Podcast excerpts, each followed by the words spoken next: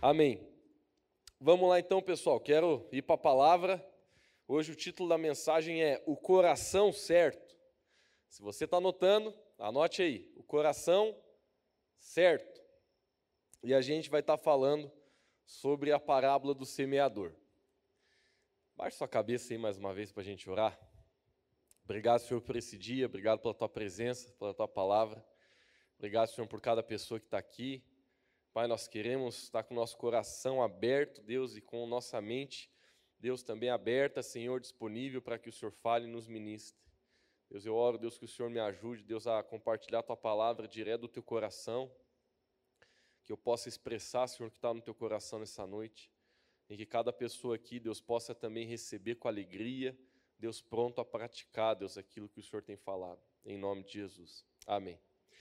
Lá em Mateus capítulo 13, do versículo 3 em diante, nós encontramos uma das parábolas mais famosas da Bíblia. Eu não sei qual que é mais famosa, também nunca vi um censo a respeito disso. Né? Talvez seja a parábola do filho pródigo, mas eu tenho certeza que a parábola do semeador é uma das top 5 aí, que a galera gosta de ler, de estudar e de, e de e nem analisar, né? Até porque é uma parábola muito interessante. Quer ver? Acompanhe comigo aqui na tela. E de muitas coisas lhes falou por parábolas. Então, parábola, querido, é uma história que Jesus inventava. Então, quando você vai ler uma parábola, é importante que você se atenha até os mínimos detalhes. Porque eu não estou dizendo que uma história que aconteceu de verdade você não deve se ater. Mas você tem que entender que uma parábola, Jesus inventou, cara. Jesus ele pensou, eu vou contar uma história que não aconteceu, vou inventar uma situação para explicar para esse povo uma coisa do reino. Então Jesus ele falou muito por parábolas, até porque essa era uma da forma, das formas de ele falar de, de, de um certo jeito que só algumas pessoas entendessem e não outras. Mas olha só, Cris, ele diz assim, ó, o semeador saiu a semear. Mesma coisa que eu falar, o jogador saiu a jogar bola. Né, e o agricultor saiu a plantar. Jesus ele falou: o semeador ele só saiu para fazer aquilo que ele sabe fazer. Quase caí. Que é semear. Enquanto lançava sementes, parte dela caiu à beira do caminho e as aves vieram e a comeram. Beleza, então, ó, primeiro a gente já sabe o que aconteceu. Vamos falar de quatro. Primeiro a gente já sabe que caiu na beira do caminho, veio as aves, levaram embora, acabou aí. Próximo versículo diz que outra parte de semente caiu num terreno velho pedregoso onde não havia muita terra, era mais pedra, solo rochoso. Não havia pedra. O que, que aconteceu? Logo brotou, deu certo, frutificou, é, germinou a semente, mas porque a terra não era profunda, olha o que diz no próximo versículo. Quando saiu o sol, as plantas se queimaram e secaram, porque elas não tinham raiz. Segundo, terminou aqui então. Então, primeiro a gente já sabe, caiu na beira do caminho e foi embora que as aves levaram. O segundo caiu no solo rochoso, começou bem, quando veio os problemas, terminou mal. Agora, vamos para o terceiro. O terceiro diz aqui, ó, outra parte de semente caiu no meio dos espinhos. As sementes germinaram, cresceram, mas os espinhos também cresceram. E olha essa palavra, presta atenção nessa palavra, e sufocaram as plantas. Então, ok, a gente já sabe como é que terminou essa semente aí. Caíram num lugar que até deu certo, mas tinha outras coisas competindo com ela e ela veio a pifar. Finalmente chegamos no quarto tipo de semente que diz aqui, ó, e outra também semente caiu em boa terra e deu uma colheita velha boa. Aí eu vou fazer o inverso para você entender um pouco melhor. De uma semente fez 30, fez 60, e fez 100, ou seja, multiplicou, cresceu, desenvolveu, foi embora, decolou. Sabe, queridos, aqui nessa parábola, Jesus ele está falando do coração humano. Essa terra que a gente está ouvindo aqui, não está falando, apesar de Jesus estar tá usando uma figura de linguagem, mas o foco que ele está querendo dizer é a terra. Porque veja, o semeador, ele foi o mesmo para todo mundo para a semente que caiu no caminho, para a semente que caiu na rocha, para a semente que caiu nos espinhos, para a semente que caiu na terra boa. A semente também era a mesma. O semeador é uma figura do Espírito Santo. A semente é uma figura da palavra de Deus. Então, o Espírito Santo foi quem agiu nos quatro momentos. A palavra de Deus era a mesma nos quatro momentos. Elas caíram do mesmo jeito. Mas o que diferencia o resultado que a gente está encontrando aqui nessa parábola é a terra. E essa terra, queridos, está falando do nosso coração, está falando de tipo de coração. Então a gente percebe que, dependendo do lugar onde a semente caiu, aconteceu uma coisa ou aconteceu outra. E eu quero, queridos, com muito carinho no meu coração, tentar ministrar o seu coração para você descobrir que tipo de terra tu é. Será que tu é uma terra velha baguá? Terra velha preparada para receber a semente? Ou nós estamos virados em umas pedras, estamos virados nos. Nós vamos descobrir isso hoje à noite. Olha para a pessoa que está do seu lado assim, só olha meio com um olho só assim, diga: Nós vamos descobrir. Hoje nós vamos descobrir. Que tipo de terra é esse teu coração, velho? Mas, tirando né, a doideira de lado, vamos lá. Primeira, primeira terra. Olha, pessoal, eu sou muito feliz, assim, de vez em quando, quando eu vou pregar, eu uso o exemplo de árvore, de terra, de coisa, porque eu fiz engenharia florestal, não ganhei um real. Porque eu, logo que me formei, me atraquei nessa igreja aqui e não saí mais. Nem um real. Pensei que ia fazer uns pila, mas não fiz um real. Só gastei dinheiro no Xerox da faculdade. Mas, sim, foi muito bom, né?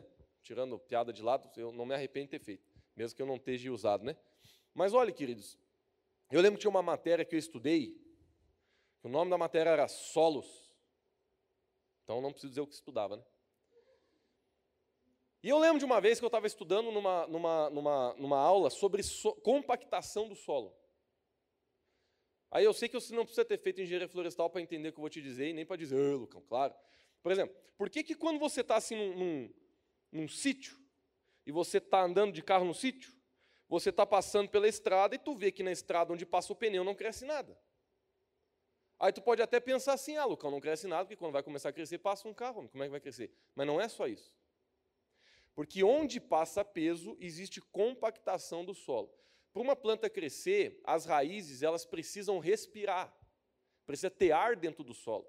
A água, quando bate, o solo precisa ter porosidade para que não só a água ela entre, mas para que os nutrientes que estão disponíveis ali dentro do solo também sejam capazes de ser liberados para as raízes. Agora eu me senti aqui. Eu tô, tô ligado. Então, você entende, queridos, que para uma planta crescer, não é só tu jogar. O solo vai determinar se aquele negócio vai vingar ou não. Agora é engraçado, né? Jesus ele fala assim que a primeira semente ela caiu na estrada, do lado da estrada. E eu quero te falar, Cristo, com aquele carinho que a gente tem. Sabe o que é esse coração? É o coração veio machucado, amargurado. Já passou muito caminhão em cima de você. Já passou muito carro em cima de você. Lucão foi abandonado, fui traído, me machucaram. Rapaz, tinha uma época, época da minha vida, torci para o Corinthians, muito machucado. Estou detonado. Estou moído. Posso piorar, posso falar Fluminense. Mas sofri na minha vida, Lucão, olha, já teve pastor que me machucou, já teve gente da igreja que me machucou. Já te, olha, mas eu, olha, eu sou assim premiado. Homem. Pense em gente que não valia nada, que chegou perto de mim e hoje não quero saber de Deus. Você sabe que eu falo isso assim com todo respeito, né? Vocês não me levem a mal. Mas desde meus 15 anos de idade, eu estou tentando ganhar negada para Jesus. Desde meus 15 anos. 15 anos de idade, eu olhei assim, bah, pior que o pessoal está indo para o inferno, vou me mexer, vou parar de olhar só para o meu umbigo, vou começar a entender que eu tenho mais coisa para fazer nessa terra. Abri minha cela. 15 anos. E desde lá, gente, eu já tentei evangelizar tudo qualquer gente que você possa imaginar. Tudo, tudo, tudo. Tudo que você possa imaginar. Já tentei evangelizar, por exemplo, ateu, gente que não acredita em Deus. E o que eu descobri, tentando evangelizar ateu, é que a maioria, eu falo com aquele carinho, espero que ninguém se ofenda comigo, se tem algum ateu aqui dentro assistindo. Mas todos os ateus que eu conheci, na verdade, eles eram uns preguiçosos. Eles eram amargurados, preguiçosos. Eles só não queriam acreditar em Deus por causa da dor do coração deles. Mas eles nunca nem livro, leram um livro sobre ateísmo. Porque você sabe que para você ser ateu, tu tem que ser bom. Porque, meu amigo, eu, quer ver? Senta na frente de um ateu, o que, que você acredita? Não, eu não acredito em Deus. Então explica as coisas. Como é que você existe, homem? Como é que a terra veio existir? Como é que tudo. Então explica o amor, explica as pessoas, explica, explica tudo que você está vendo. Então me explica. Então, você tem que acreditar em alguma coisa, não é verdade? Agora o cara sai por aí acreditando em nada.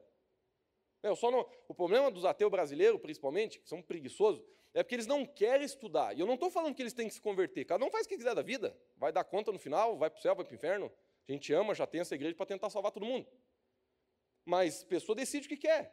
Agora, o que eu percebo é assim, ó, muita gente que não quer acreditar em Deus, não quer aceitar Jesus, fica rejeitando a palavra. Ah, eu não acredito em Deus. É porque o camarada, na verdade, ele está com a vida detonada. Sofreu tanto que é difícil para ele acreditar num Deus de amor sofreu tanto na vida que é difícil acreditar que existe um Deus de misericórdia que morreu por ele, que ressuscitou ao terceiro dia, que ama ele como mais ninguém ama. E por causa disso ele se fecha para aquilo que a dor dele não consegue fazer ele se liberar. Claro que eu também né, não conheci, mas eu já ouvi que existe ateu que realmente né, tem uma teoria embasada em livros de milhares de páginas de, de que Deus não existe, só besteira, só viagem só doideira. Olha, pessoal, eu vou dizer para vocês assim, eu às vezes eu olho para mim e vejo, cara, nós somos meio doidos, né? Nós crentes somos meio doidos, né? Mas para o cara ser ateu, o cara tem que ser muito mais doido, velho. Ele tem que ser muito mais doido que nós que somos crentes. Porque para o cara, cara acreditar naquilo que ele está falando, nossa, é, é muito caminho. Não, não existe nada, nós somos do cosmos, nós somos uma energia do cosmos que se repete nas alturas. Pelo amor de Deus, meu amigo, é muita doideira. Mas o que eu estou querendo dizer para você é o seguinte: esse primeiro solo aqui, Jesus está falando da seguinte pessoa. Ela recebe a palavra, mas ela de cara rejeita. Por quê? Porque o solo está tão compactado, o coração dela está tão duro, que a semente não entra. Aí a Bíblia fala das aves do céu. Sabe o que é essa ave? É Satanás. Como é que você sabe? Jesus explicou depois, só se continuar lendo o texto, eu não li por tempo só. Porque Jesus ele só conta a parábola, fica de boa, depois ele chama os discípulos lá e diz assim: ó, vocês eu vou explicar. Aí Jesus começa a explicar. Ele literalmente explica. E ele fala que essa ave é Satanás. Então, o que, que acontece? Teu coração está tão duro, está tão incrédulo, tu não quer saber de Deus, tu não quer saber de acreditar em Deus. Deus é besteira, isso é, é apoio, é, é muleta para a gente que é fraca. Religião é muleta. Eu sou suficiente em mim mesmo, eu sou o Senhor de mim mesmo, eu sou a teoria de mim mesmo, eu explico a existência de mim mesmo. Eu sou eu e eu sou o poderoso. A pessoa ela se auto vê como sendo o universo ou outro se vê como nada no universo, um acaso, que simplesmente vai virar para o pó, mas não consegue ver o valor, o amor, a graça, a bênção de Deus sobre a nossa vida, que nós vemos de forma tão linda dentro do Evangelho e na nossa vida na prática.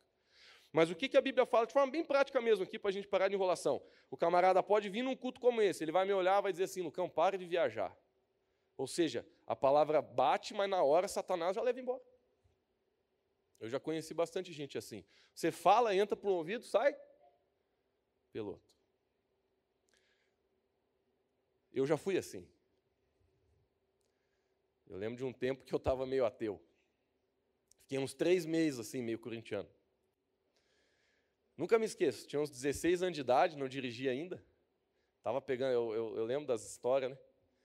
E eu fiquei uns três meses assim, não contei para ninguém. Era filho de pastor, já tinha célula, tudo. Pregava toda semana. Aí eu fiquei com vergonha de dizer que estava tendo um, um momento de não acreditar em Deus. Mas eu lembro que Jesus me libertou, lembro bem certinho do jeito que foi. Vou contar rapidinho, né, senão vai ficar meio estranho para vocês só falar isso. Eu estava assim que eu estava agoniado. Eu orava para Deus, literalmente, eu falava assim: Deus, eu preciso saber se o Senhor existe ou não. Eu falava, faz alguma coisa, Senhor. Daí eu orava para o objeto se mexer. Falando sério, estava tão desesperado que eu falava, Deus, não custa nada fazer esse negócio se mexer. O Senhor não me ama, o Senhor não quer mostrar que o Senhor existe. O que, que custa? para o senhor fazer esse garfo levitar três segundos aí. Eu lembro que eu orava assim para Deus, que tamanha era a minha agonia e minha imaturidade, né? E eu orava, Deus, faz mexer alguma coisa aí. Eu orava para Deus assim, Deus, é só aparecer um anjo, não precisa nem ser o Senhor para não ser evaporado. Parece um anjo e diz assim, nós existimos, valeu. Mas não, vocês sabem que Deus não manda essas coisas, né? Porque a fé é certeza do que não se vê, a convicção não se espera. Deus não vai burlar o seu próprio sistema. Se você não tem humildade para acreditar em Deus com o teu coração, fica esperando hoje para você ver quando ele vai aparecer. Porque para você encontrar Deus, você tem que ter fé, meu amigo. Você tem que confiar. Não é essa larota que eu estou falando aqui que eu fazia. Ô oh, Jesus, se você existe mesmo, faz meu amor perdido voltar. Você vai ficar esperando amor. Você vai, você vai ficar esperando e ainda vai ficar bravo com Deus, porque você vai achar que Deus não gosta de você, entendeu? Mas eu lembro que eu estava atravessando uma rua ruim dentro de mim, porque já fazia três meses que eu estava desse jeito. De repente veio uma mensagem. Hoje eu entendo que era o Espírito Santo, na época para mim era só um pensamento. Um versículo que eu tinha lido em Isaías um dia que diz assim: Buscar-me-eis e me achareis quando me buscares de todo o coração. Depois que o versículo tocou, assim, que nem um play, veio uma pergunta que dizia assim: Como que você vai encontrar uma coisa que você não busca? Aí eu comecei a me questionar assim: qual foi a última vez que eu orei uma hora? Uma hora eu parei, fechei a porta do quarto e orei, não lembrava. Qual foi a última vez que 40 minutos eu abri a Bíblia e li assim com vontade de aprender? Não lembrava. Aí eu levei assim aquela, aquela exortação do Espírito. Hoje eu sei que o Espírito Santo, na época primeira só minha cabeça. Como que você vai encontrar alguma coisa aí, meu chefe? Vai encontrar o quê, homem? Se tu perde a chave do carro, tu senta no sofá e fica lá, chave, chave, chave. Se você não está encontrando Deus na tua vida, se você sente que Deus está distante de você, conselho que eu te dou, busque. Vá buscar Deus, saia da sua preguiça, saia da sua, da sua, do seu orgulho, vá para a Bíblia, vá orar, levante mais cedo, durma mais tarde, mas busque a Deus. Bom, isso foi o início da minha libertação, porque eu entendi, nah, estou muito lá, estou lagarteando, eu tenho que me tomar jeito. Aí eu comecei a buscar Deus, né? E as coisas começaram a não foi de um dia para outro. Passou mais alguns dias. De repente eu lembro de um dia que eu estava saindo aqui da igreja, não sei se era um ensaio do louvor, alguma coisa, agoniado, estava mal. Aquilo lá ainda estava no meu coração, parecia um peso, parecia uma agonia, uma coisa que trancava a minha fé, não consigo nem explicar, mas simplesmente parecia que estava tudo trancado dentro de mim. Aí veio mais um versículo na minha cabeça, na verdade veio uma pergunta. E a pergunta era assim, Lucas, o que é fé? Aí eu tinha decorado, né, Hebreus capítulo 11, versículo 1, né? Decorei, escola dominical velha, desde os três anos de idade. Se eu não vinha para a igreja, o pai surrava nós, né? Aí eu lembro, decorei as coisas. Aí, o que, que a Bíblia diz? Fé é a certeza do que não se vê e a convicção do que se espera. Eu repeti, porque eu tinha decorado dentro de mim. Aí depois que eu recitei o versículo, veio uma pergunta que dizia assim: então por que, você está esperando sentir para você crer? Porque o meu problema era sentir. Porque a pessoa que é imatura, ela vive por sentimento. Então, quem é imaturo está sempre em problema, porque ela está sempre querendo sentir. Ah, eu não estou sentindo, não estou sentindo de orar, não estou sentindo de participar do voluntário, não estou sentindo de abrir uma célula, não estou sentindo de evangelizar, não estou sentindo. É imaturidade. A pessoa é criando na fé, vai crescer em nome de Jesus, mas é imaturidade. Então, eu estava esperando sentir, aí Jesus falou para mim, mas homem do céu, então por que, que você está esperando sentir? Aí, queridos, depois que eu ouvi aquela frase, me deu um chumanaia dentro de mim, assim. Eu já estava tão agoniado, já fazia meses, né? Estava sozinho. Eu lembro que eu falei em voz alta. Eu falei assim: Deus, nem que eu não sinta mais nada na minha vida, nem que eu não sinta mais teu amor, tua presença, não sinta mais nada. A minha decisão é de me prostrar e crer em você todos os dias da minha vida. Falei em voz alta, chorando. Poucas vezes na minha vida eu senti uma manifestação espiritual corpórea, como eu senti nesse dia. Deve ter acontecido duas ou três vezes na minha vida inteira. Mas nesse dia, eu lembro, como sabe esses jaquetão que a gente usa na friaca da Lajaca, sete horas da manhã? Eu senti como se um peso saísse dos meus ombros, assim, como se tirasse uma jaqueta pesada de mim. Eu senti, eu senti assim como uma coisa saísse de mim. Não sei se estava endemoniado, qualquer teoria, mas eu senti que saiu. E o lindo, queridos, é que logo que eu senti isso, que eu, é como se voltasse, é como se ligasse o sinal verde de novo dentro de mim. É como se destravasse o trânsito, sabe? É como se uma coisa espiritual acontecesse dentro de mim mesmo. Vem um versículo na minha mente: resistiu o diabo e ele fugirá de vós. Aquele dia eu entendi que existem batalhas que a gente tem na nossa vida, que a única coisa que você tem que fazer é perseverar e não sair do teu lugar. Porque quando você persevera, tem um momento que o próprio Deus se levanta para Satanás fugir. Olha o que a Bíblia diz: resistir ao diabo e ele fugirá de vós. Sabe o que eu entendo disso? Eu, tinha um tempo que eu jogava bola, por incrível que pareça, os campeonatos aí, Rio do Sul, jogava na escolinha do Zé Melo do BIM. Nossa, não sei se quem aqui conhece escolinha, só, só jogador caro. E eu lembro, queridos, que para a gente viajar, nesses viagemzinhas de Rio do Sul, tal, a gente tinha que vender rifa. E eu lembro que eu entrava em casa para vender a rifa, mas a gente era muito doido, não, não olhava se tinha cachorro lá. Queridos, eu lembro de um corridão que uma vez eu levei em um cachorro, que eu, eu bati na porta e a pessoa ouviu, e uma correria assim pelo lugar da casa.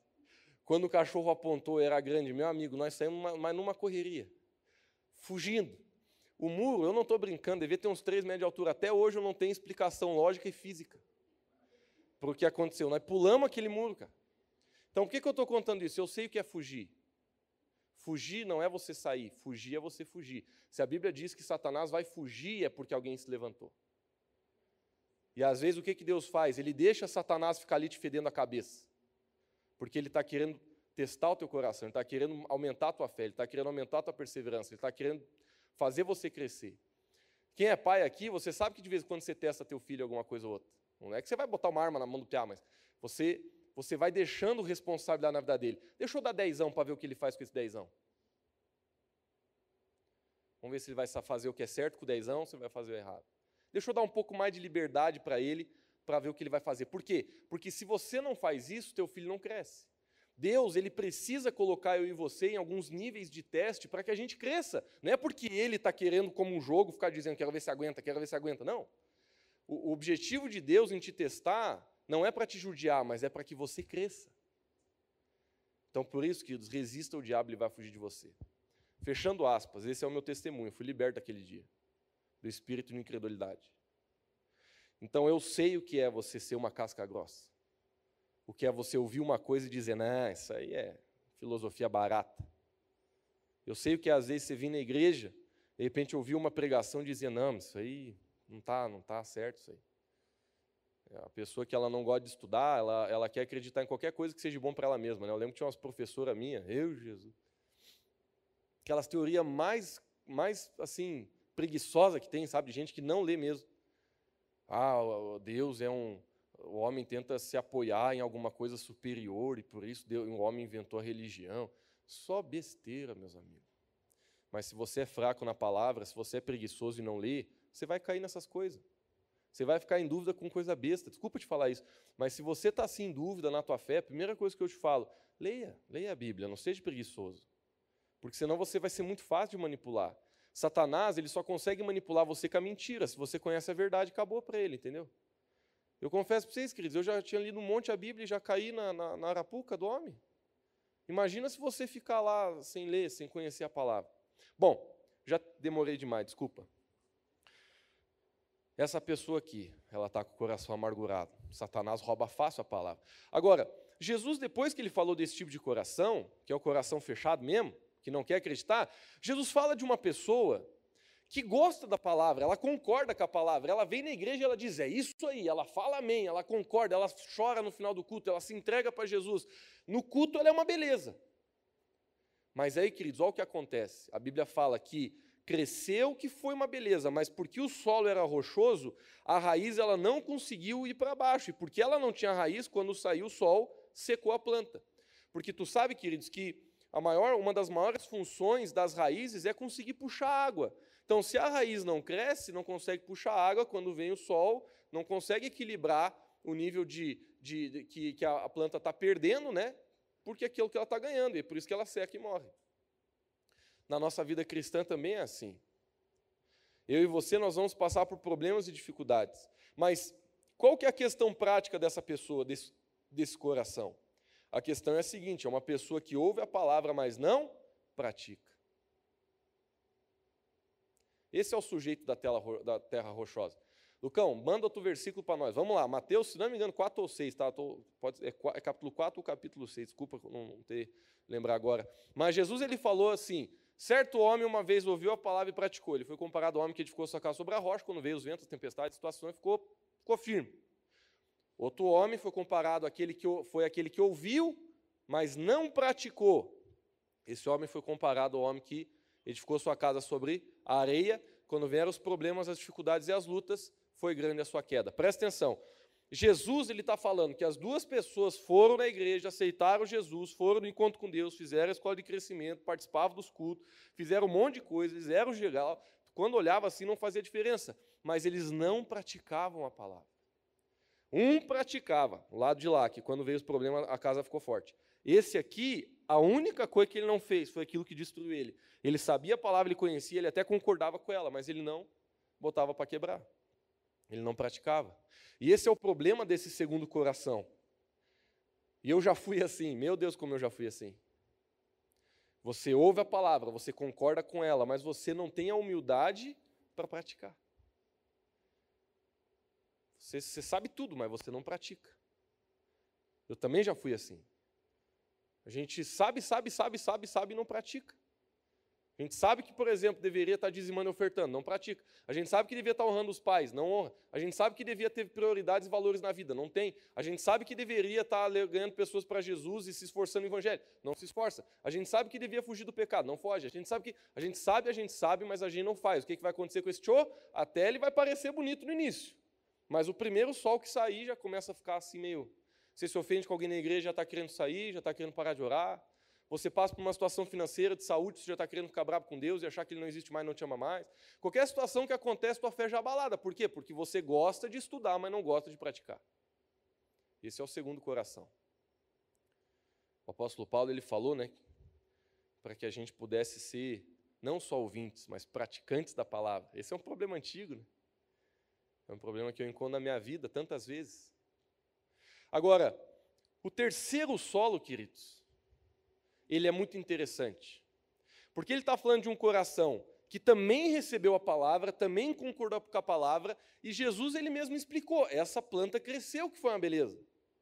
Mas olha só, meu irmão, se você é um jardineiro,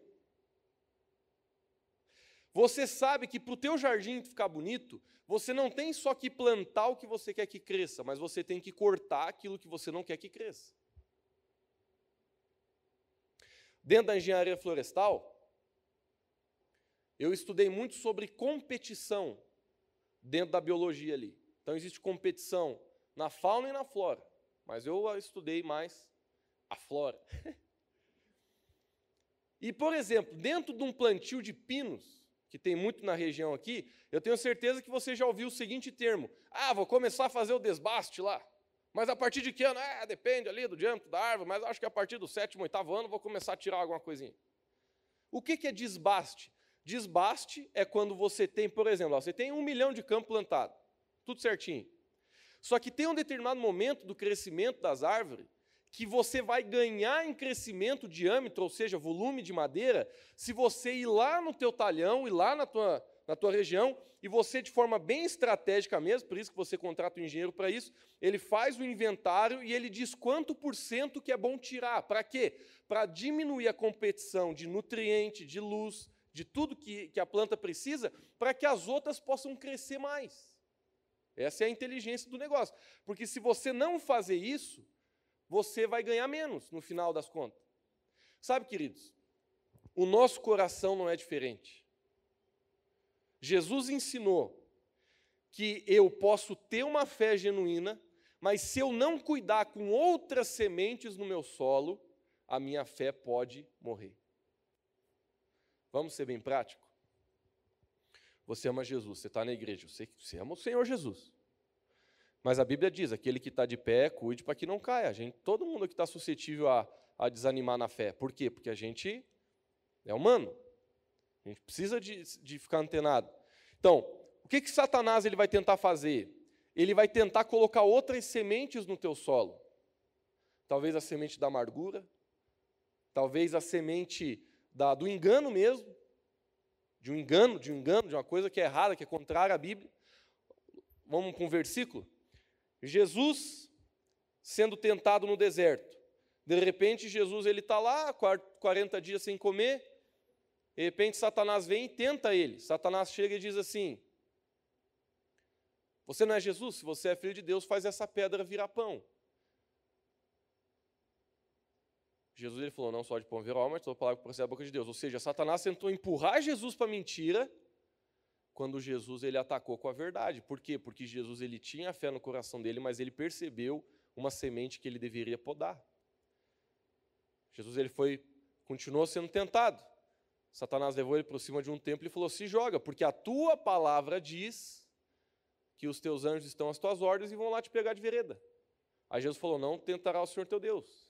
Ele rebateu com a verdade e a mentira de Satanás. Mas perceba, essa é uma das formas que mais Satanás tenta colocar espinhos na tua fé. É tentando destruir com a verdade de forma sutil.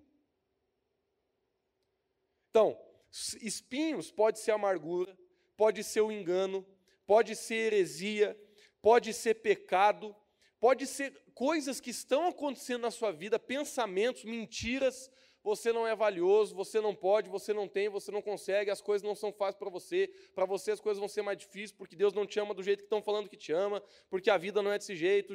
Sabe, mentiras que Satanás ele tenta colocar em você porque você acreditando, regando, como que a gente rega a semente errada? É a gente dá vazão para esses pensamentos. Você começa a, a, regar aquilo lá, aquilo lá vai começar a crescer, vai começar a sufocar a sua fé.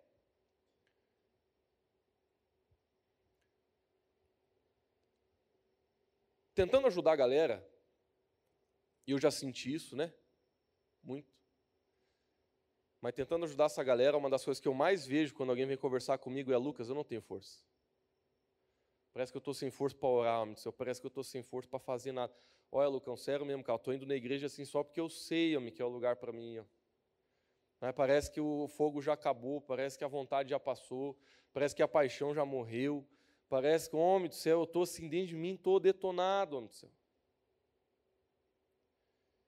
Aí, assim, geralmente pessoa que é assim, né, pensa assim, é a pessoa que tenta, de alguma forma, por mais que psicologicamente falando, se excluir da responsabilidade do motivo pelo qual está daquele jeito. Ela tenta colocar o, tempo, assim, o motivo no universo, nas forças do mal, nas forças do universo. Nossa, cara, não sei o que está dando. Sempre quando a pessoa ela quer se excluir da sua autorresponsabilidade, ela começa com a palavra não sei. Não sei porque eu estou assim. Não sei porque eu estou tão desanimado. Nossa, eu não sei porque as coisas não dão certo para mim. Nossa, eu não sei porquê, eu não sei por que isso, não sei por que aquilo. Queridos, eu sei. Desculpa ser meio seco assim, né? Talvez ainda devia ser um pouco mais carinhoso, mas eu sei. Você precisa tomar jeito. Você não ora, você não lê a Bíblia, você não, você não leva a sério as coisas do reino. Vai estar vai tá, vai, vai tá como? Eu estou falando de mim mesmo. Todas as vezes que eu vim com essa de não sei, no final eu ouvi assim, não, na verdade eu sabia, não queria reconhecer. Mas a gente gosta de entrar nesse vitimismo do não sei. Nossa, cara, não sei, mas eu não estou tô, tô sem força, cara sem força para buscar Deus, estou sem força para orar, estou sem força para isso. Nossa, parece que estou sentindo um peso, né? Sabe, você fica naquela de ficar discutindo e, e, e se excluindo da responsabilidade de, queridos, pastor Hugo, ele não vai pegar o facão lá no teu terreno, sair cortando espinho. Tua esposa, você que está casado, não vai pegar o facão, sair cortando espinho do teu terreno. A responsabilidade de limpar o teu terreno é tua é minha. Se está crescendo aí alguma coisa que não devia crescer, é porque você está deixando, é porque eu estou deixando. Não é porque, meu Deus, me amarraram aqui e plantaram um monte de coisa no meu terreno. Não. Tudo aquilo que você permite entrar no seu coração, porque lembra que o terreno é o teu coração. Tudo que você permite entrar no teu coração é uma escolha. A amargura é uma escolha. Porque você não escolhe aquilo que vão fazer com você, mas você simplesmente pode escolher como você vai reagir àquilo que fizeram com você. Ah, me traíram, beleza. O que, que você vai fazer? Você vai, nunca vai confiar mais em ninguém, ou você vai buscar perdoar a pessoa para você descobrir que você depende de Cristo e que você não vai ficar a vida inteira é, tendo insegurança para confiar em outra pessoa, em alguém. De novo.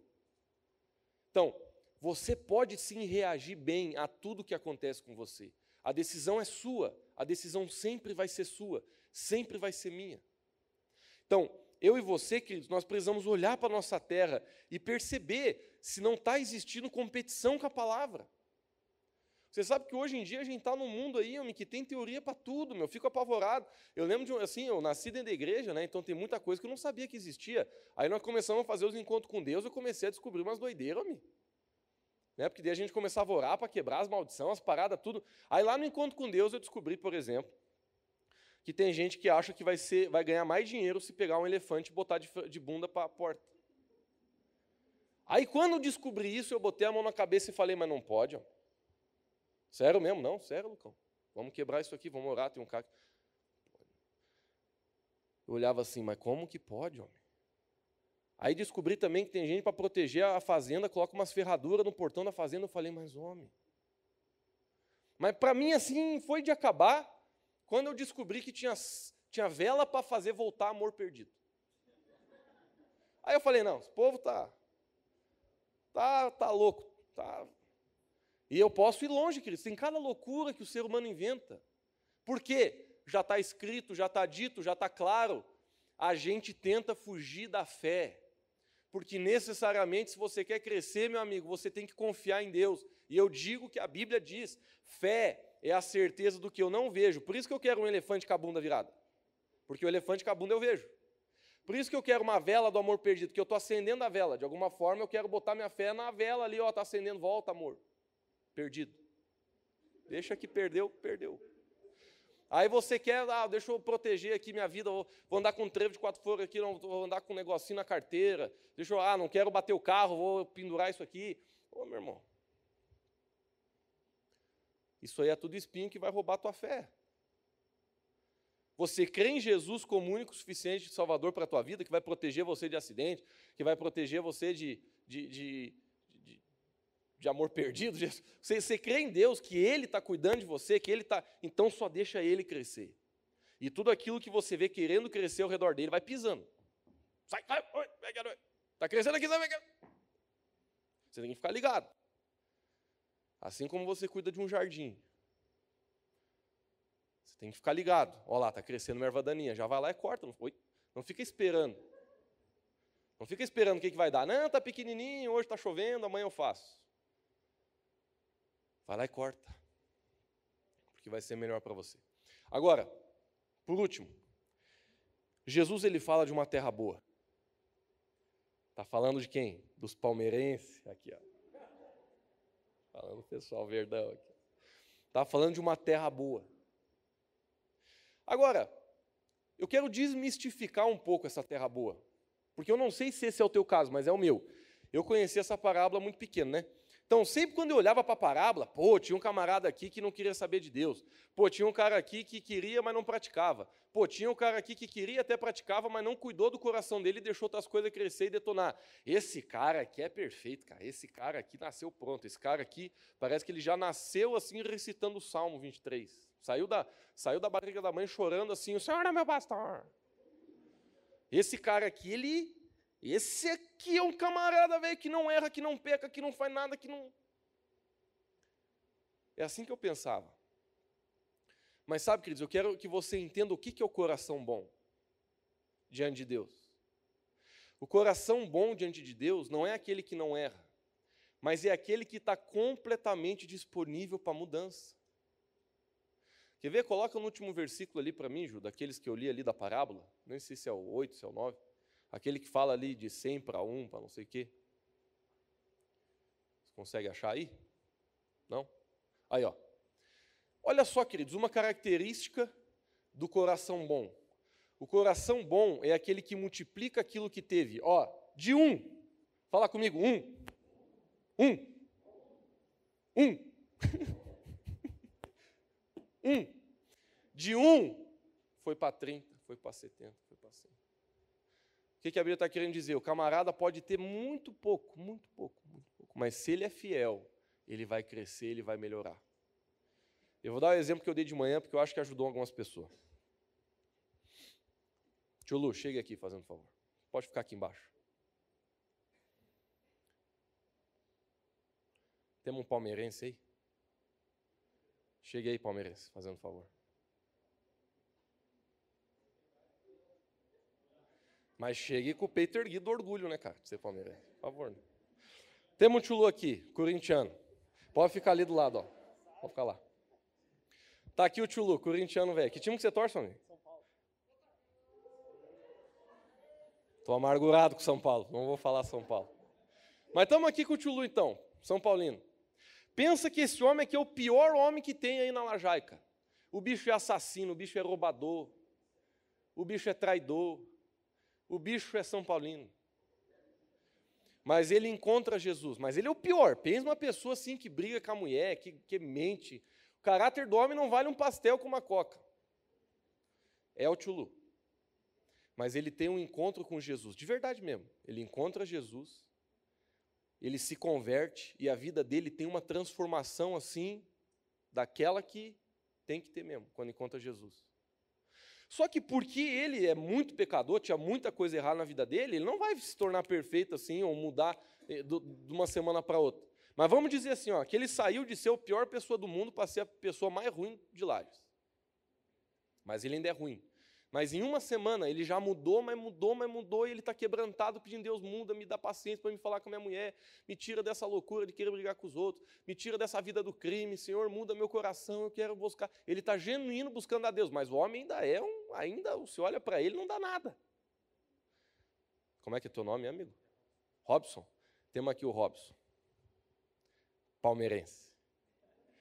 Bicho velho é bom. Bicho velho não nasceu num lar cristão, mas sempre foi ensinado bem pelos pais. Quando se converteu, só teve que ajustar uma coisinha ou outra, porque o resto meio que já estava encaminhado. Já respeitava a esposa, já respeitava os filhos, já era um cara correto, pagava os impostos tudo certinho. Era um homem velho assim, que todo mundo olhava e dizia, só fartava vir para a igreja mesmo, mais nada. Mas o Robson velho, ele é orgulhoso. Ele tem um desempenho muito melhor do que o Tchulu. Você olha para o Tchulu, tu diz, não quero passar perto. Tu olha para o tio Robson e diz, venha cá comer uma carninha comigo. Mas ele está lá durão. Pô, cara, eu, eu sou o cara, eu sou bom, eu, eu carrego, entendeu? A presença. Eu não preciso mudar. Eu já estou num nível. Queridos, e se eu te falar que Deus está se agradando mais com o Tchulu do que com o Robson? Como assim, Lucão? Chulu é São Paulino? O homem é ruim ainda, o homem é terrível ainda. Você está dizendo que Deus está mais feliz com o Chulu do que com o Robson? Tô. Tu está errado, Lucão. Tu viaja da tua cabeça, então vá para a Bíblia. Jesus encontrava um fariseu. Jejuava, ia na igreja, não falhava a célula, orava, decorava a Bíblia. Os fariseus gostavam de competir, decorava a Bíblia. Homem, você olhava para um fariseu assim, não tinha muito que, o que retrucar na vida do homem. Jesus encontrava esse para comia. Jesus falava, vocês são uma raça de víbora, cara. Por quê? Porque eles eram suficientes neles mesmos. Mas parece que Jesus, quando ele se encontrava com uma prostituta, um cobrador de imposto, um, um homem velho assim, detonado, parecia que a, a, fluía o negócio, cara. Parecia que a reunião acontecia, a presença de Deus vinha, um milagre vinha. Por quê? Porque aqui está uma pessoa disposta a mudar. Jesus, eu estou errado mesmo. Eu preciso mudar mesmo, Jesus. Eu estava vivendo desse jeito até hoje, mas eu entendo que não é mais desse jeito. Aí Jesus dizia: Hoje salvação chegou nesse lugar. Alegria no coração de Deus. Mas quando Jesus encontrava o fariseu, era só briga, era só confusão, por quê? Porque ele estava orgulhoso neles mesmos. Por mais que por fora parecia bonito, mas por dentro estava ruim. Então, quem que é o solo bom aqui? É o mano velho Rob Parmeirense aqui? Que parece que está um solo bom? Ou é o Chulu, que parece um caco velho? Só no exemplo, né, gente? Só no exemplo, mano. Mas que está com o coração quebrantado, dizendo Jesus. Está que nem Davi lá dizendo: Deus, Vê se em mim tem alguma coisa errada, Senhor. A Bíblia fala que Davi é uma das maiores referências de um homem segundo o coração de Deus. E você vê nas frases de Jesus, desculpa, de Davi, sempre ele dizendo: Deus, vê se em mim tem alguma coisa errada. É a vontade de mudar. Queridos, guarde isso para você por resto da vida. Aquilo que agrada o coração de Deus não é a tua perfeição, mas é o teu desejo por ela. Você pode ainda estar tá, assim muito errado na tua vida, mas se você tem um desejo genuíno, genuíno, estou falando de uma coisa falsa. Se você tem um desejo genuíno de buscar o Senhor e de mudar, esse coração agrada a Deus. Se você está precisando de mais versículo ainda para concordar comigo, vamos para Jeremias. Obrigado, Robson. Continue firme que a gente vai ganhar os campeonatos aí. Vamos para Jeremias. Um dia Deus acorda Jeremias no meio da madruga e fala: vá lá na casa do oleiro. Jeremias chega lá, o bicho velho trabalhando. Olheiro é aquele camarada que, que faz vaso de barro com as mãos, né? Olheiro. Aí a palavra do Senhor vem ao profeta Jeremias dizendo assim: Jeremias, não poderia eu fazer assim com a nação de Israel? Em outras palavras, será que eu não posso fazer isso com você, cara? Você, quando que você, quando que a igreja vai ser como barro na minha mão, onde eu consigo moldar ela segundo a minha vontade. Queridos, esse é o maior reflexo do que a gente pode dizer que é ser um homem com uma terra boa, um coração bom. Porque não importa o quão ruim você seja, o quão errado você esteja, não importa qual o tamanho do teu pecado, não importa qual é o tamanho da tua confusão, do teu passado, você ser uma terra boa não é você ser perfeito. Você ser uma terra boa é você estar disponível para que Jesus mude você. Porque por mais que você ache que você tem pouco, que você só tem uma sementinha, no versículo a gente leu que aquela semente pode virar 30, pode virar 70, pode virar 100, porque é assim que o reino de Deus funciona, queridos. É assim que o reino de Deus se manifesta, quando a gente consegue entender que o que a gente precisa é ter um coração quebrantado disponível para mudança, o próprio Senhor Jesus vai estender a graça de Deus sobre a sua vida para que você cresça, desenvolva, aumente o ministério, abençoe tua família, é, ganhe pessoas para Jesus, que você alcance o chamar Deus para a tua vida. Por quê? Porque você está sendo fiel para que Jesus mude aquilo que precisa mudar hoje. Agora o coração veio ruim, é esse que. Sabe, queridos, eu falo assim, vocês, vocês podem pensar assim, Lucas, e como é que é? Cada pessoa nasce com um tipo de coração? Não, porque eu já tive os quatro. Eu já fui esse tio que rejeitava Jesus, o Satanás roubava a semente ainda na minha boca. Eu já fui esse tio aqui, que conhecia tudo da Bíblia, não praticava com nada. Eu já fui esse tio que até praticava, mas não cuidava das, das coisas erradas e foi detonando comigo. E graças a Deus eu também já fui esse tio, que se quebrantou na presença de Deus, dizendo: Deus, eu preciso mudar, me ajuda. Sozinho, não é culto, tá? Culto a gente falsifica muitas coisas. Falando de você lá no teu quarto. Se ajoelhar lá, ninguém pediu, ninguém viu, você se ajoelha lá e você diz: Senhor, eis-me aqui, eu preciso de ti, vem na minha vida que, que, que eu preciso fazer, Senhor? Sabe, queridos, eu, eu sei que o meu tempo já está bem escasso e por isso eu vou fazer diferente do que eu fiz de manhã. De manhã eu li, agora eu não vou ler. Mateus 20, 25, 14 a 30, tem lá a parábola dos talentos. Essa parábola é interessante porque Jesus lá, ele está ensinando a seguinte questão. Ele falou, ele contou uma parábola, né? E ele disse assim: certo Senhor, eu vou parafrasear bastante para você entender mais fácil.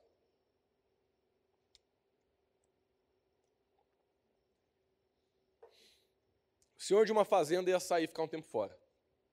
Ele tinha três funcionários. Ele chegou para o primeiro e disse assim: está aqui cinco mil reais. Cresça esse troço, faça crescer. Está aqui a oportunidade que eu estou te dando. Chegou para outro e disse: está aqui dois mil reais, faça crescer.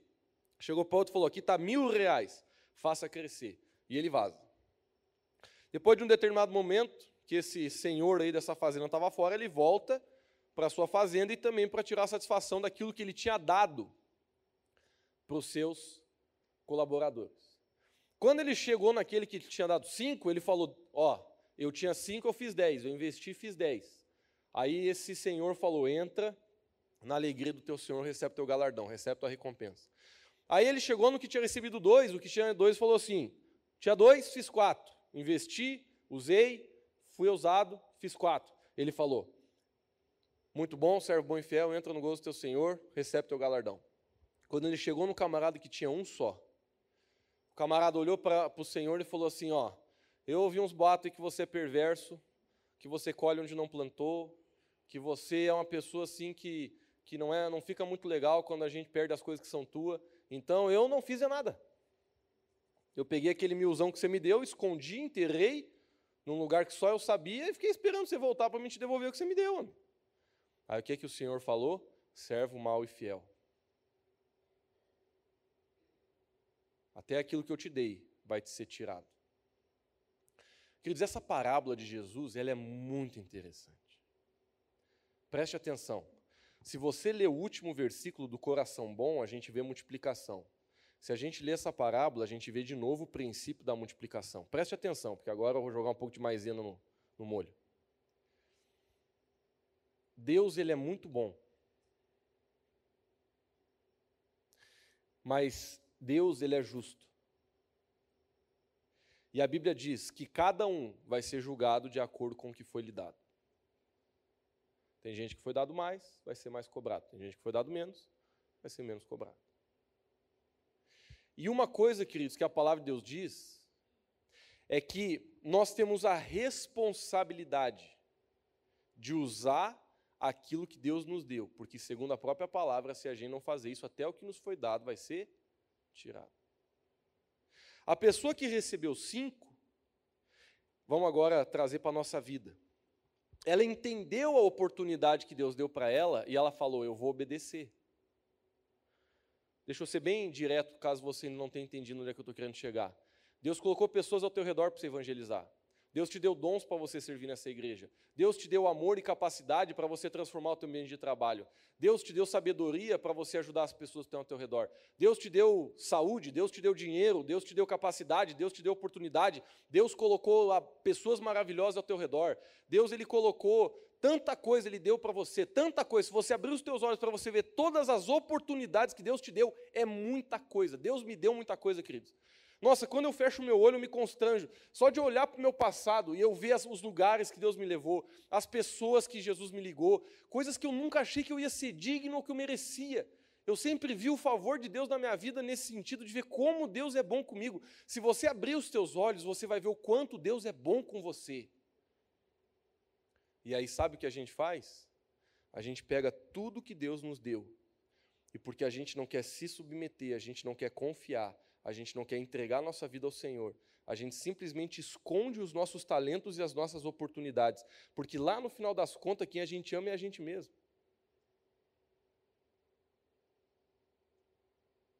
Lá no final das contas, você não quer exercer o que Deus te deu, porque você quer ir de atrás daquilo que você quer.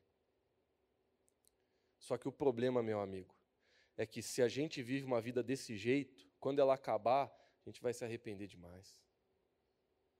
Tem gente que acha que o apóstolo Paulo era burro, porque ele viveu uma vida que ninguém quer viver. Eu nunca me esqueço, uma vez eu pregando lá em, em Balneário, eu sou meio louco, né? Cada pregação que eu dou de vez em quando. Pregando uma conferência de jovens lá em Balneário. Aí eu fiz uma pegadinha do malandro com a galera. Cheio de jovem assim. Eu estava falando, nunca me esqueço, sobre a graça de Deus, que o apóstolo Paulo ele tinha a graça de Deus sobre a vida dele. Aí eu lembro que eu, eu comecei a esquentar o povo, de, de propósito mesmo, assim, para manipular mesmo. E aí, galera, e comecei a falar mais forte, a galera começou a corresponder mais, amém, amém, amém. Aí eu falei assim, e quantos aqui? Para falar para o final, para a galera gritar, aleluia, né? E quantos aqui querem carregar a graça que o apóstolo Paulo carregou? Aí todo mundo, aquela galera, eu falei assim, aí, quem aqui quer sofrer o que ele sofreu? Aí todo mundo já. Aí eu falei, vagabundagem. Por quê? O apóstolo Paulo foi um homem poderoso em Deus. Mas se você estudar a trajetória do homem, ia pregar um evangelho, pegava ele no caminho, um moinho de pau. Ia pregar um evangelho em outro canto, de barco, não tinha avião, fundava o barco. Ia em outro lugar. Uma vez ele e Silas entraram numa cidade, expulsaram o demônio de uma mulher doida, botaram na cadeia. Queridos, esse homem passou por coisa que eu acho que se eu passasse, não sei, eu, de vez em quando, vou pregar o evangelho em Otacílio. Graças a Deus, meu pneu nunca furou. Se furasse, eu já ia ficar dizendo, ó, o demônio está se levantando para a obra de Deus realizar. Mas, querido, olha o que o apóstolo Paulo fala, no meio da dor, no meio da tristeza, no meio da cadeia. Ele diz assim: Eu sei em quem eu tenho crido, e Ele é fiel para me manter até o último dia e guardar o galardão que me está proposto. Bicho velho é inteligente mais que nós tudo. Jesus, ele tinha falado antes lá, pessoal, o negócio é o seguinte, não junte riqueza na terra, onde a traça a ferrugem corrói. Mas olha que coisa interessante. Jesus falou, junte riqueza no céu. Ah, peraí então. Então quer dizer que existe uma riqueza do céu? Queridos, eu não tenho detalhe. Esse spoiler eu não consigo te dar. Eu não sei como vai ser. Mas a Bíblia é clara em dizer que no céu, por exemplo, eu sou salvo, o Kleber está salvo, os corintianos aqui citaram Jesus, vão também. A salvação, uma vez que você é novo nascido, você recebeu um novo nascimento, você é salvo. Mas o galardão é diferente para todo mundo. Eu não sei como vai ser, mas tem gente que vai, vai receber mais galardão no céu. E o apóstolo Paulo, ele sabia que ele estava construindo uma conta bancária lá em cima. Eu sei que não vai ser nesse sistema ganancioso que a gente tem aqui, mas a Bíblia é tão clara em dizer assim, ó, que no céu até, até as, as estradas são de ouro. Aí tem muita gente que diz, então é no céu, ó, minha rua, minha rua é rua de ouro, vou pisar no ouro. Não, queridos, o que a Bíblia está querendo dizer é a seguinte mensagem: aquilo que na terra vale tudo, lá não vale nada. Lá é asfalto para nós. Isso aí que você trabalha todo dia para pleitear aqui, lá nós estamos pisando em cima, estamos lavando coisa em cima do ouro. E você sabe, queridos, que essa semana eu vivi uma experiência que foi muito engraçada para mim, porque eu comprei uns bens de um morto. não, eu sei que, né, não quero que você ria, mas eu sei que é difícil, às vezes o humor negro é terrível, né? Teve um cara lá em Minas Gerais que morreu de Covid. Aí ele tinha bastante instrumento musical. E eu tenho um negocinho assim de instrumento musical. E de uma forma que eu não vou explicar para vocês que eu não tenho tempo, eu consegui encontrar essa situação aí, um amigo meu me ajudou, e eu comprei um monte de coisa desse cara que faleceu. Claro que da filha dele, né, que estava... E assim, entregou por preço de banana mesmo, porque... Mas, queridos, eu vou falar para vocês, eu fui lá em Floripa sexta-feira buscar essas coisas, porque foi de avião para lá, e eu voltando, Deus começou a falar comigo, rapaz. Eu falei, rapaz, eu estou com todas as coisas do morto aqui. Não é que a gente não leva mesmo? Sabe, você já sabe, mas sabe quando você vê a coisa é diferente? Aí eu comecei a pensar, meu Deus, eu estou com 50 guitarras lá no meu estúdio, estou me esforçando para ver se eu ganho um dinheirinho para construir uma casinha, a gente quer viver bem, né, Medeirinha? A gente não quer passar necessidade. De repente Deus começou a falar comigo, homem do céu, se você piscar para o lado aí, bater naquele caminhão ali, tuas guitarras vão ficar tudo. Eu comecei a pensar, é verdade. Estou aqui já com o violão do defunto. Estou aqui com a guitarra e eu, eu um dia também vou deixar tudo para trás, cara. Então, Jesus, ele ensinou, ele falou. Se você não quer acreditar, não tem problema. Saindo da igreja aqui, ó, eu te, te, te mando a localização no GPS, passa ali perto da penha, ali deve ter alguém ali velando alguém. Entra lá dentro, dá uma olhada no defunto, vê se ele está conseguindo carregar algum, algum cartão de crédito, alguma coisa. Queridos, existe uma verdade inegável, é, dessa terra, dessa vida, tu não leva nada, meu chefe mas na eternidade nós podemos conquistar tesouros para nós. Foi Jesus que falou, não é eu. Ele falou: junte riqueza no céu, junte riqueza no céu. Jesus não falou assim, ó, não tem nada lá, só se cuide aqui. Não. Tem coisa que Deus vai dar para você no céu se você aprender a viver uma vida de sacrifício aqui na terra. A Bíblia fala dos heróis da fé, pessoas que se botaram na frente da bala para morrer por causa do evangelho. Esses caras têm um tesourão.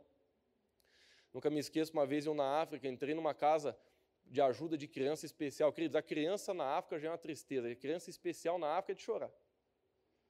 Eu entrava numa sala assim, criança com gigantismo, cabeça três vezes o tamanho que devia ser, perna cinco vezes o tamanho que devia ser, não consegue caminhar, babando para o lado assim, ó. Você fecha a porta, tu abre outra, uma lá com a carne sendo comida por lepra e situação. Eu, eu, eu não tinha psicológico para caminhar naquela casa. De repente eu entrei numa sala junto com o pastor Fred, a missionária que cuidava daquela casa, uma brasileira. A gente foi orar por ela porque ela estava com malária.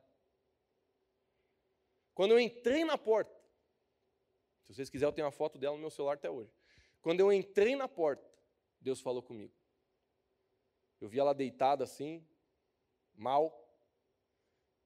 E Deus falou comigo. Deus falou assim: Lucas, você não tem noção quanto que essa mulher é famosa aqui em cima. Você não tem noção do galardão que essa mulher carrega. Não tem Facebook, não tem Instagram, ninguém conhece, está no anonimato total. Mas ela está garantindo uma riqueza no céu aí, meu chefe, que é maior que a mega cena da terra.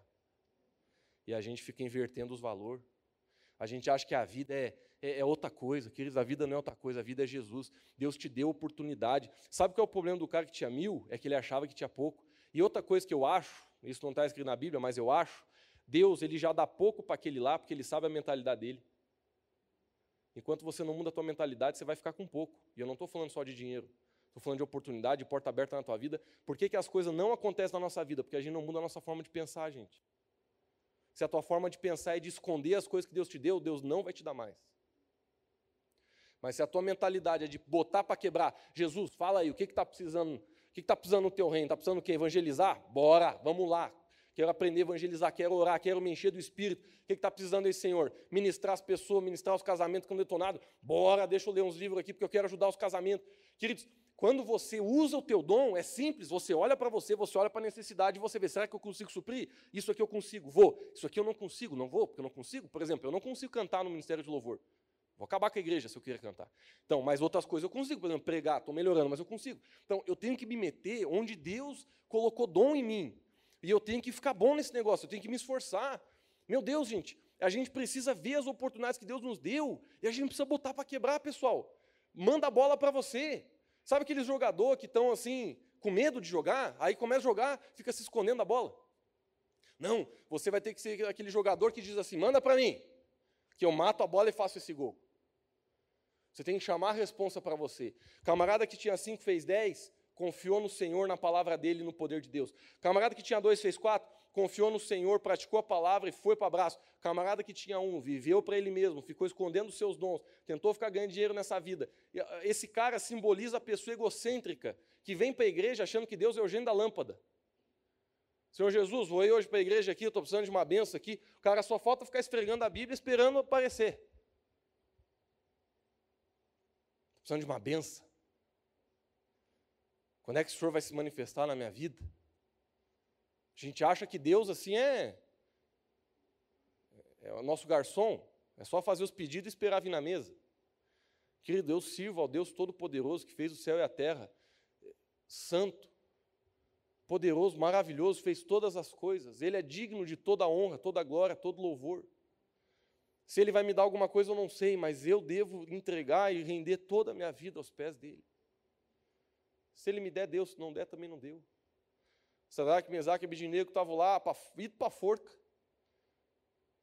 Nabucodonosor já tinha falado, se vocês não se ajoelhar aí, vocês vão para a fogueira. Não tem essa. Aí eu não sei qual dos três falou, mas um deles chegou e falou assim, tio Nabuco, se o Senhor nos libertar, amém. Se o Senhor não nos libertar, jogue nós de uma vez, ó, para de papo furado. Está lá na Bíblia. Por quê? Porque quando você ama o Senhor, você sabe que a tua recompensa maior está quando você morrer, não quando você está vivendo. O apóstolo Paulo era tão focado nisso que um dia ele falou para a igreja. Eu acho que essa mensagem não é legal de falar para a igreja, né? Imagina um pastor que chega aqui e dizer assim: Boa noite, irmãos, tudo bem? Eu vou falar para vocês. Para mim, morrer é melhor. Morrer é lucro, eu estou aqui por causa de vocês, cambada. Ah, povo que não muda. Então, assim, ó, eu estou aqui por causa de vocês, para tentar ajudar, porque eu sei que vocês estão precisando. Porque para mim era melhor é que Deus me levasse hoje. Eu sei que eu estou aqui fazendo um teatro pouco desequilibrado, mas não é muito diferente disso, queridos. O apóstolo Paulo falou, ele disse, ó, oh, gente, para mim morrer é lucro, essa vida velha está meio ajudiada. Eu estou querendo é ver o Senhor Jesus na glória. Ele tinha tanto foco no céu, que ele entendia que ele estava na terra por um propósito. E ele não era triste, não, não entenda mal, ele não estava triste na terra. Não, é porque ele, ele, ele, Paulo tinha felicidade na vida dele, tinha plenitude, ele era feliz, mas ele sabia o que, aguarda, o que aguardava ele, ele sabia o que ele podia esperar de Deus. Sabe, queridos, só quero ler um versículo e finalizar, porque eu sei que eu já passei do tempo, né? João 15, 2. Tem um versículo muito interessante. Nós vamos finalizar com ele. João 15, 2. Olha só o que a Bíblia diz. Está falando de árvore hoje, né? Todo ramo que estando em mim, isso aqui é a palavra de Jesus, então ele está falando de uma pessoa nascida de novo. Mesmo assim, não dá fruto, ele corta. O que, que a Bíblia está dizendo? A mesma coisa do, da parábola aqui. Toda pessoa que é dada oportunidade, mas não aproveita as oportunidades, perde as oportunidades que foi dado. Corta. E todo que dá fruto, ele poda, para que dê mais fruto ainda. Você sabe que quando eu estava estudando né, essas árvores, eu lembro que teve uma, uma aula também que eu estudei a poda. E teve uma aula prática de poda. Aí o professor ele foi lá numa árvore, ó, vamos, nós vamos aprender a podar. Falei, então vai aí, poda aí. Aí de repente ele começava a cortar. Eu dizia, não, homem, não, homem, não corte muito, você não vai matar. Quem aqui você já viu alguém podar uma árvore? Não acha que vai matar? Eu começava a olhar e dizer assim, mas agora matou. Matou. Uma vez podaram aqui essas árvores da, da cará, ficou só o cotoco. Eu olhei e falei assim: mataram. Mataram. Cortaram demais, contrataram a pessoa errada. Queridos, não deu um mês e meio. Quando eu vi, estava maior que antes. Olha o que a Bíblia está dizendo. O camarada que não é fiel com o que tem, ele vai perder as oportunidades que tem. Mas o camarada que é fiel, Deus ele vai ajudar você, vai podar você, vai testar você, vai colocar você em situações que vão desenvolver a tua fé. Mas o objetivo disso é aquilo que eu falei no início da mensagem, no teste. É para que a gente cresça e dê mais fruto ainda, que a gente continue crescendo. E olha só, queridos, esse versículo, ele está claramente falando o que é ser uma terra boa. Porque terra boa, para mim finalizar a mensagem a gente orar, é você quebrantar o teu coração para deixar Jesus mudar. E você se levantar em autoridade para fazer o que ele manda você fazer. Você pode ser uma pessoa difícil, você pode ser uma pessoa cheia de problema, mas você pode ter uma terra boa no teu coração. Você vai mudar, você vai ser transformado, você vai crescer. Agora eu falo com tanto carinho, queridos, a gente não pode ser essa pessoa aqui. Só vem para a igreja para receber. Quer viver uma vida assim, cristã, que não se dispõe, que não trabalha para o Senhor, que não se movimenta no reino, que não cresce em maturidade. A gente não pode ser assim, queridos, porque essa vida não vale a pena. A gente só tem uma vida para viver. E se Deus quiser que todo mundo viva aqui até a velhice, mas você não pode garantir. Não quero pesar o clima da reunião porque a gente está no final, mas tu vai morrer, cara. Eu vou morrer. Espero que seja daqui, deixa eu ver, estou com 33, espero que seja daqui uns 60 anos, mais ou menos. Mas do jeito que eu estou comendo, não chego lá. Então, tem que mudar aí, homem. Então, o que eu quero dizer para você, querido, nós estamos tudo na jornada de um dia deixar essa vida. Mas eu quero tentar chegar que nem o apóstolo Paulo chegou. Quando ele viu a reta final, ele gritou: Combati o bom combate, negada. Completei a carreira e guardei a fé. Valeu. Eu quero poder chegar no final da minha vida, lá, velhinho, fechar os olhos, olhar para o meu passado olhar para os meus frutos, olhar para aquilo que eu fiz, olhar para o fruto da obediência do meu caráter. E dizer: Jesus, valeu.